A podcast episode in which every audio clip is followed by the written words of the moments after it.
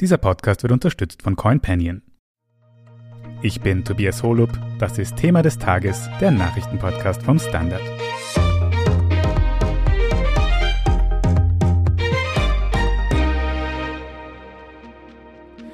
Die Corona-Infektionszahlen in Österreich haben ein Plateau erreicht und könnten laut Expertinnen sogar bald sinken. Die Regierung verkündet laufend neue Öffnungsschritte und auch im Ausland, etwa in Dänemark, sollen quasi alle Einschränkungen fallen. Haben wir jetzt also bald das Ende der Pandemie erreicht? Und was bedeutet es eigentlich, wenn Covid-19 endemisch wird? Darüber spreche ich heute mit Jasmin Altrock. Sie ist Gesundheitsredakteurin beim Standard. Gleichzeitig kocht zuletzt die Diskussion um die Impfpflicht in Österreich wieder hoch. Was spricht aktuell dagegen, insbesondere laut einigen Landeshauptleuten? Und könnte die Regierung die Impfpflicht jetzt bald kippen? Darüber berichtet Gabriele Scherndl aus dem Innenpolitikressort. Ela, in den letzten Tagen hören wir jetzt immer öfter von immer mehr Landeshauptleuten, die die Impfpflicht wieder in Frage stellen. Wer hat sich da gemeldet und mit welchen Argumenten? Ja, genau. Also da haben sich jetzt schon wirklich sehr viele, fast alle eigentlich Landeshauptleute zu Wort gemeldet oder wurden explizit dazu befragt. Das heißt, diese Kritik an der Impfpflicht, die lässt sich auch nicht unbedingt einer Parteifarbe zuordnen. Da hat sich zum Beispiel der schwarze Salzburger Landeshauptmann Wilfried Haslauer skeptisch gezeigt. Der rote Kärntner Peter Kaiser, der kritisiert vor allem, wie das Ganze irgendwie jetzt gerade läuft mit der Impfpflicht. Burgenlands Landeschef Hans-Peter Doskozil, der ja auch bei der SPÖ ist, der spricht von einer Sackgasse bei der Umsetzung.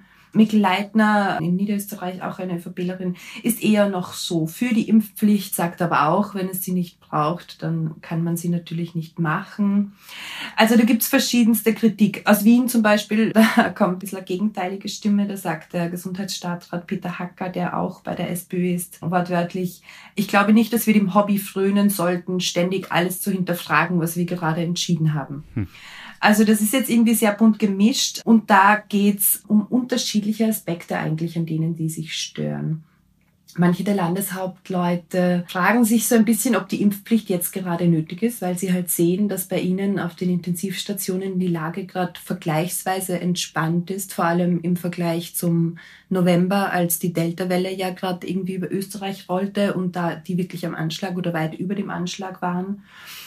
Und anderen geht's mehr um das Chaos bei der Umsetzung. Also da gibt's einfach so ein bisschen Quirks zum Teil, so muss man es formulieren. Das betrifft zum Beispiel die Ausnahmeatteste. Da gibt's jetzt irgendwie keine bundesweite Plattform, wo man die einmelden kann. Da kommt irgendwie ziemlich viel Arbeit auf die Länder zu und ein bisschen Unsicherheiten, wie man das alles regelt. Also teilweise wird auch das hart kritisiert. Mhm. Eine konkrete Forderung, die auch zu hören war, ist, dass sich eine Evaluierung der Impfpflicht gewünscht wird. Ist nicht ebenso eine Evaluierung im Gesetz eh schon integriert? Wie ist das geregelt? Ja, genau, Haslauer war das, der gestern so ein bisschen für Aufsehen sorgte, indem er meinte, er wünscht sich diese Evaluierung. Aber du hast völlig recht, die steht so im Gesetz, die stand so natürlich auch schon im Gesetz, als es beschlossen wurde. Also das ist eigentlich klar, dass diese Evaluierung passieren wird. Die war von vornherein vorgesehen. Das sieht so aus, dass im Bundeskanzleramt eine Kommission einzurichten sein wird, bei der mindestens zwei Juristinnen und zwei Medizinerinnen dabei sein müssen. Und die müssen alle drei Monate prüfen, ob denn die Impfpflicht eigentlich noch dazu taugt, die Gesundheitseinrichtungen zu entlasten. Es ist jetzt noch nicht ganz klar, wann diese Kommission sich das erste Mal trifft. Es ist auch noch nicht einmal klar, wer drinnen sitzt. Aber klar ist, solange es die Impfpflicht gibt, wird sie zumindest alle drei Monate genau auf das hin abgeklopft werden, wenn nicht sogar öfter. Wenn es so eine Evaluierung jetzt quasi sowieso gibt, wollen die Landeshauptleute mit ihrer Forderung dann in Wirklichkeit einfach die Impfpflicht komplett kippen? Das ist ein bisschen schwer zu sagen. Also bisher hat noch niemand von den Landeshauptleuten tatsächlich gefordert, die Impfpflicht einfach völlig ersatzlos zu streichen. Diese Forderung gibt's nicht. Wie gesagt, da geht es ja um verschiedenste Aspekte, die da kritisiert werden. Ich glaube, das Ganze könnte zwei verschiedene Ursachen haben. Vielleicht ist es auch eine Mischung aus beidem. Die erste Möglichkeit wäre, dass da jetzt einfach bei den Landeshauptleuten so ein bisschen was wie Grant ausbricht, weil quasi die Umsetzung der Impfpflicht jetzt eben näher rückt. Das soll ja ab Mitte März gestraft werden. Und die eben jetzt merken, okay, da gibt's doch irgendwie noch zahlreiche offene Fragen, da gibt's Dinge, die wir jetzt doch noch in die Hand nehmen müssen. Der Bund hat da vielleicht nicht alles so klipp und klar geregelt und vorbereitet. Ich könnte mir vorstellen, dass das so ein bisschen ein Treiber ist, auch für diesen Unmut, der da laut wird. Die andere Möglichkeit ist natürlich schon auch, dass die Landeshauptleute da jetzt mal sowas wie einen Stimmungstest machen. Also, dass die da jetzt die Impfpflicht so ein bisschen in Frage stellen. Und dann schaut man mal, wie Bevölkerung und Medien reagieren, wie das so aufgenommen wird. Da kann sich natürlich jetzt die Bundesregierung so ein bisschen zurücklehnen und zuschauen, wie reagieren da alle auf diese Forderungen aus den Ländern und dann entsprechend reagieren. Da sind wir natürlich jetzt aber dann voll in einer politischen Dimension und nicht mehr in der wissenschaftlichen, um die es eigentlich geht. Über die wissenschaftliche Einschätzung reden wir dann später auch noch mehr. Jetzt aber die Frage, du sagst es schon, Stichwort Bundesregierung. Wie reagiert die Bundesregierung auf diese Forderungen? Wie argumentiert sie? Also die grüne Clubobfrau Sigrid Maurer hat heute versucht, so ein bisschen Luft aus der Debatte zu nehmen. Die meinte, man soll jetzt irgendwie mal die Füße stillhalten, sinngemäß auch so Rückblut bewahren quasi. Und sie sagt aber auch, dass man am Zeitplan festhalten will. Das bedeutet, ab Mitte März soll stichprobenartig gestraft werden eben und zu einem unbestimmten Zeitpunkt können dann auch die automatisierten Strafen kommen, die natürlich dann deutlich mehr Leute betreffen. Sie sagt aber auch, natürlich ist all das abhängig davon, wie diese Kommission, über die wir schon gesprochen haben, wie die entscheidet. Also das ist klar, sobald diese Kommission sagt, na, eine Impfpflicht ist jetzt einfach Blödsinn, äh, wird sie nicht kommen oder kann sie gar nicht kommen. Das wäre ein Gesetzesbruch. Von der ÖVP-Seite hört man momentan nicht ganz so viel die ist bekanntlich gerade irgendwie auch mit anderen Dingen ein bisschen beschäftigt. Aber Bundeskanzler Karl Nehammer hat zum Beispiel, ich glaube vor circa zwei Wochen war das, in einem Interview schon noch irgendwie eher so an der Impfpflicht festgehalten. Also es kam jetzt zumindest noch nichts Gegenteiliges von ÖVP-Seite. Die Grünen wollen offensichtlich an der Impfpflicht festhalten. Du sagst es so, Bundeskanzler Karl Nehammer ist eher so dafür. Könnte es denn jetzt sein, dass ÖVP-Bundeskanzler Nehammer unter dem Druck der traditionell sehr mächtigen ÖVP-Landesparteien in Tirol, in Salzburg einknicken könnte und die Impfpflicht absagen könnte? Das ist jetzt ein bisschen ein Glaskugelschauen. Ich kann das natürlich nicht prognostizieren. Wie gesagt, es wird da viel von dieser Kommission abhängen und natürlich dementsprechend auch von der epidemischen Lage und von der Beurteilung ob quasi die Impfpflicht auch so ein bisschen als vorbeugende Maßnahme für den Herbst akzeptiert wird. Weil dass sie kein Wellenbrecher ist, das ist klar. Aber davon wird es ein bisschen abhängen, quasi wie man die Impfpflicht jetzt, als was man sie sieht.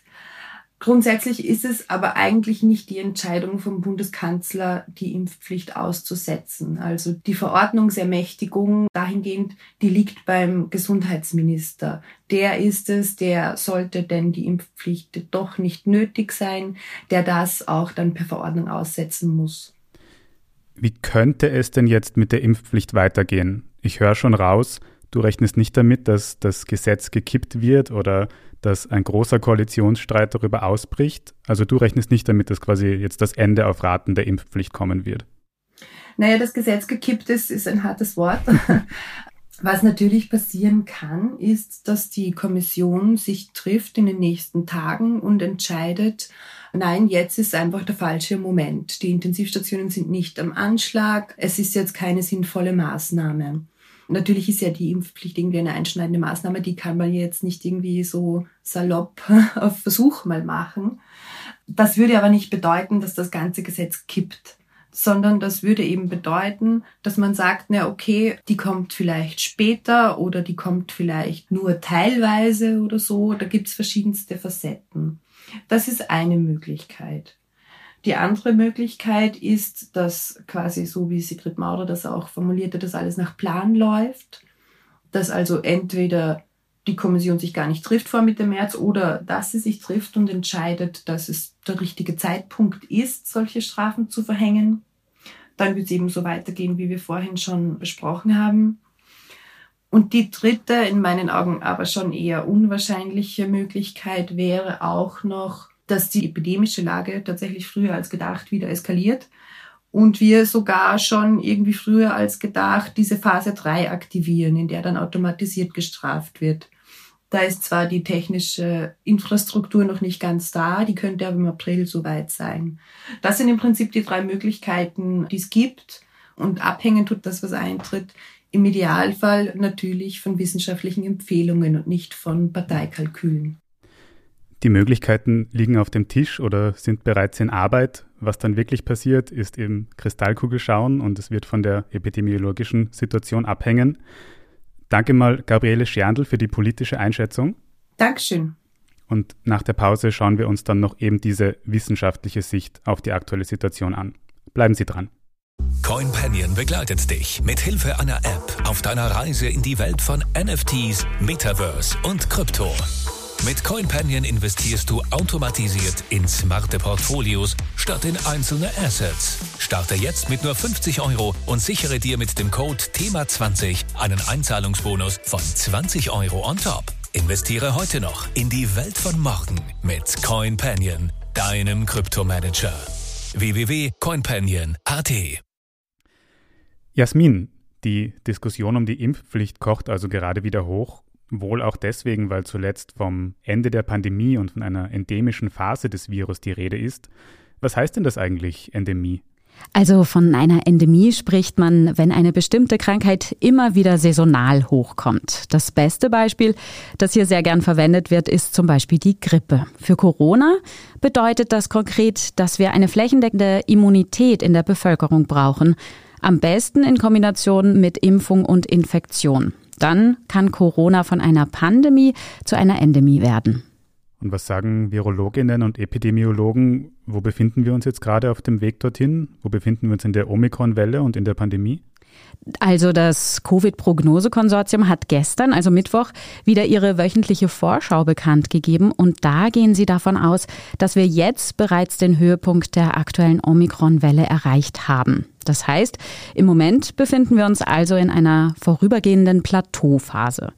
Heute wurden aktuell 35.250 Neuinfektionen gemeldet. Laut Covid-Prognose-Konsortium sollten ab dem Wochenende die täglichen Neuinfektionen bei einem Mittelwert um die 34.000 liegen und dann dort auch erstmal bleiben.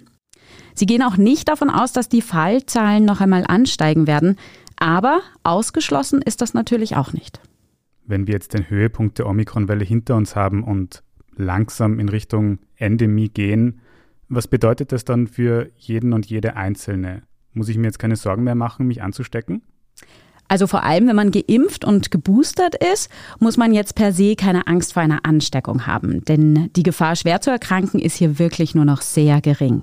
Aber im Moment gilt es vor allem, die Personen zu schützen, die nicht geimpft sind und dadurch auch nicht vor einem schweren Verlauf geschützt sind. Also vor allem die Gruppe der ab 60-Jährigen, die ja von einem schweren Verlauf am meisten gefährdet sind. Und davon gibt es einfach noch einen relativ großen Anteil in Österreich, der nicht geimpft ist.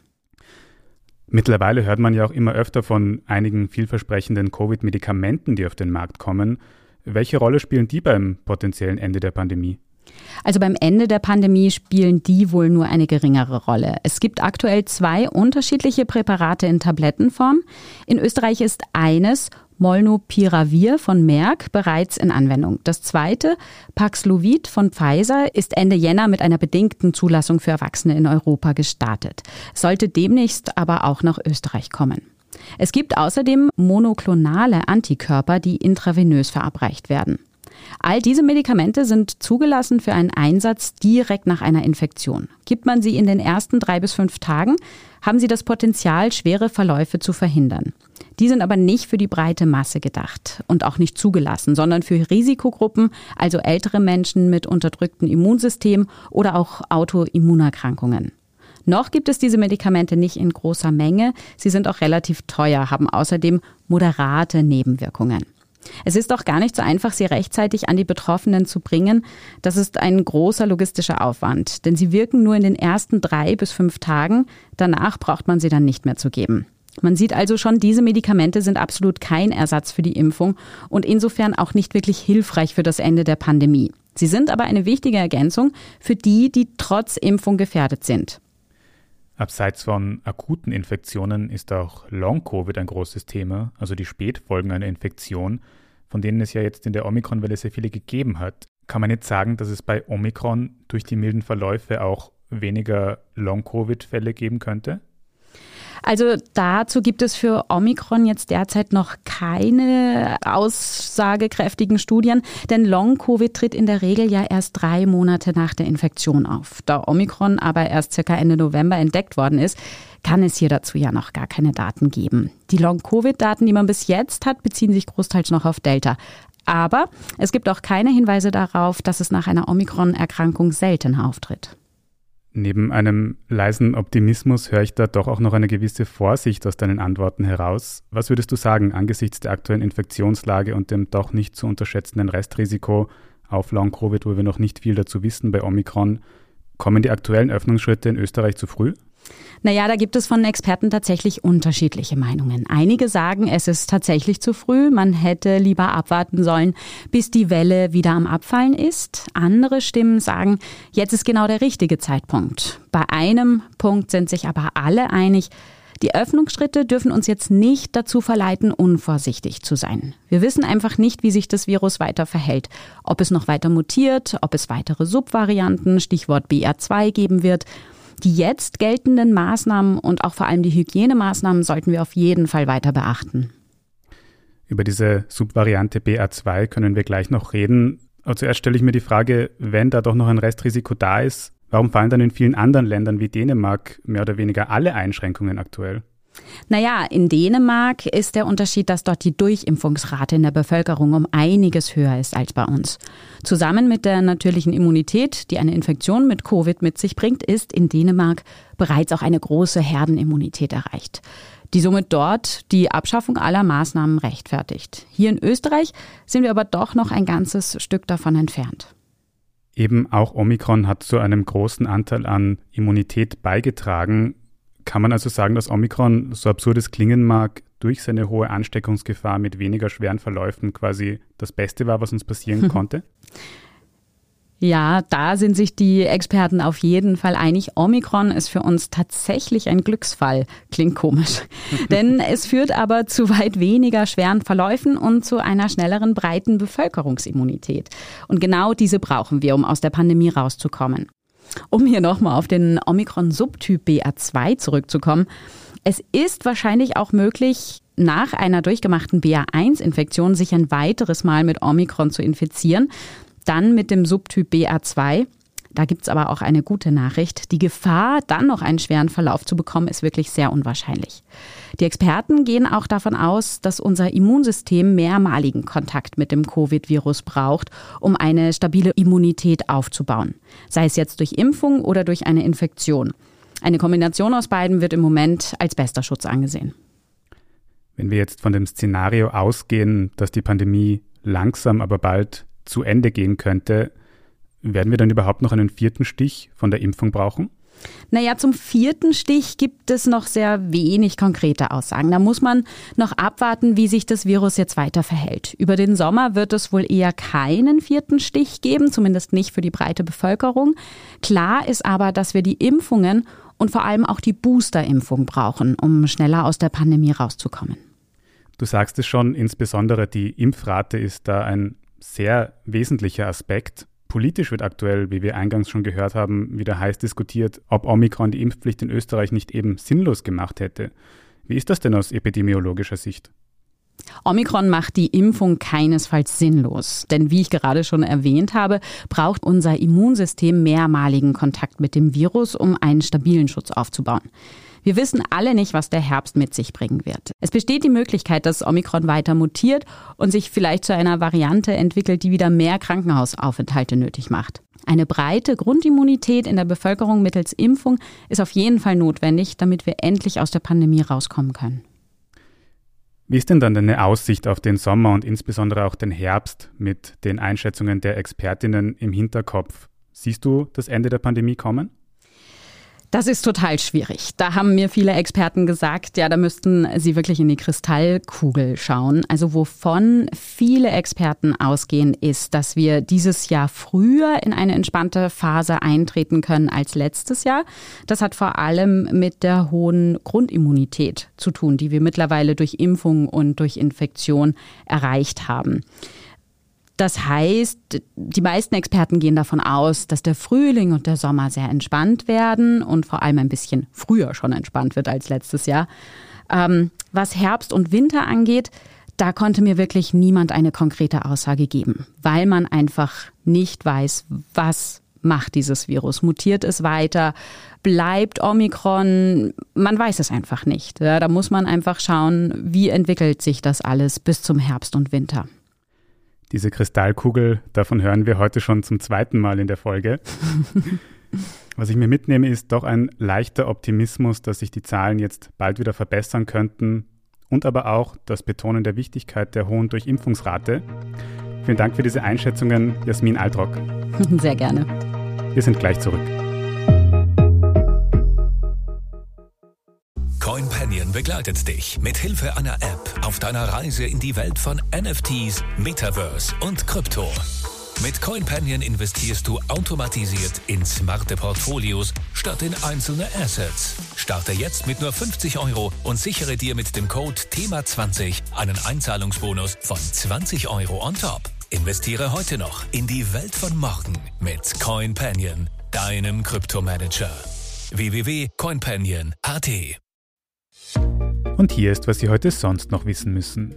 Erstens, die EU-Kommission hat ein Vertragsverletzungsverfahren gegen Österreich eingeleitet, nämlich weil die sogenannte Whistleblower-EU-Richtlinie hierzulande noch nicht umgesetzt wurde. Die Richtlinie soll Whistleblower oder Hinweisgeber in brisanten Fällen schützen, wenn sie etwa Geldwäsche oder Datenschutzverletzungen aufdecken. Konkret ist etwa vorgesehen, dass Unternehmen mit mehr als 250 MitarbeiterInnen eigene Meldestellen einrichten müssen. Auch Staatsanwaltschaften sollen für Meldungen zur Verfügung stehen.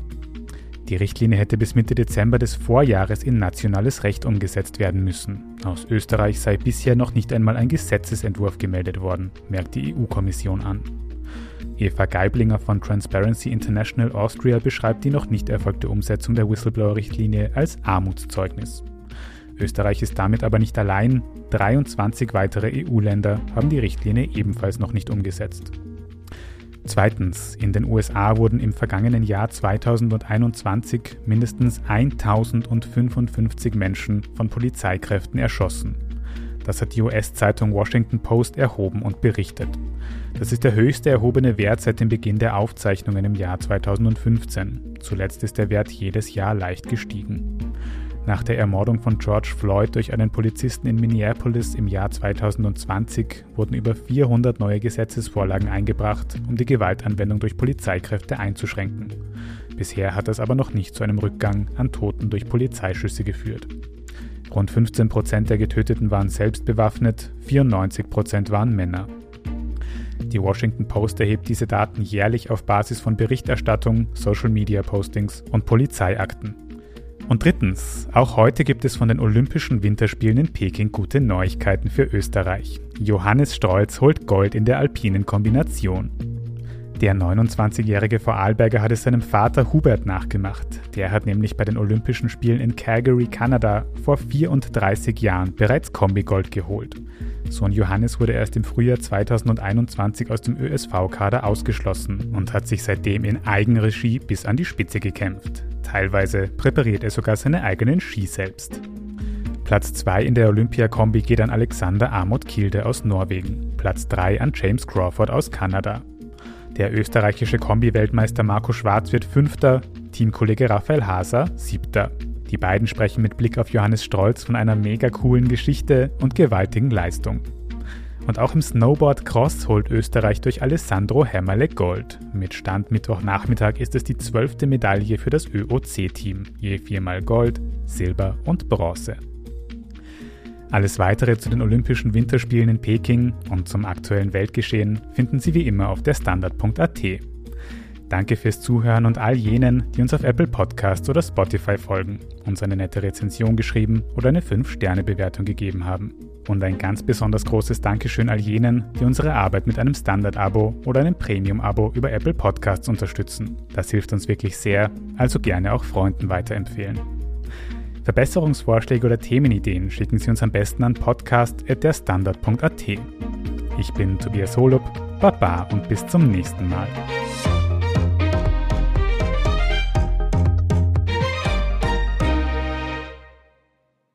CoinPanion begleitet dich mit Hilfe einer App auf deiner Reise in die Welt von NFTs, Metaverse und Krypto.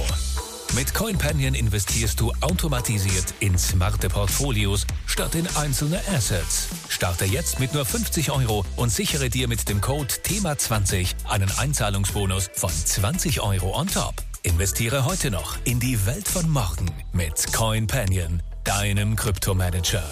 www.coinpanion.at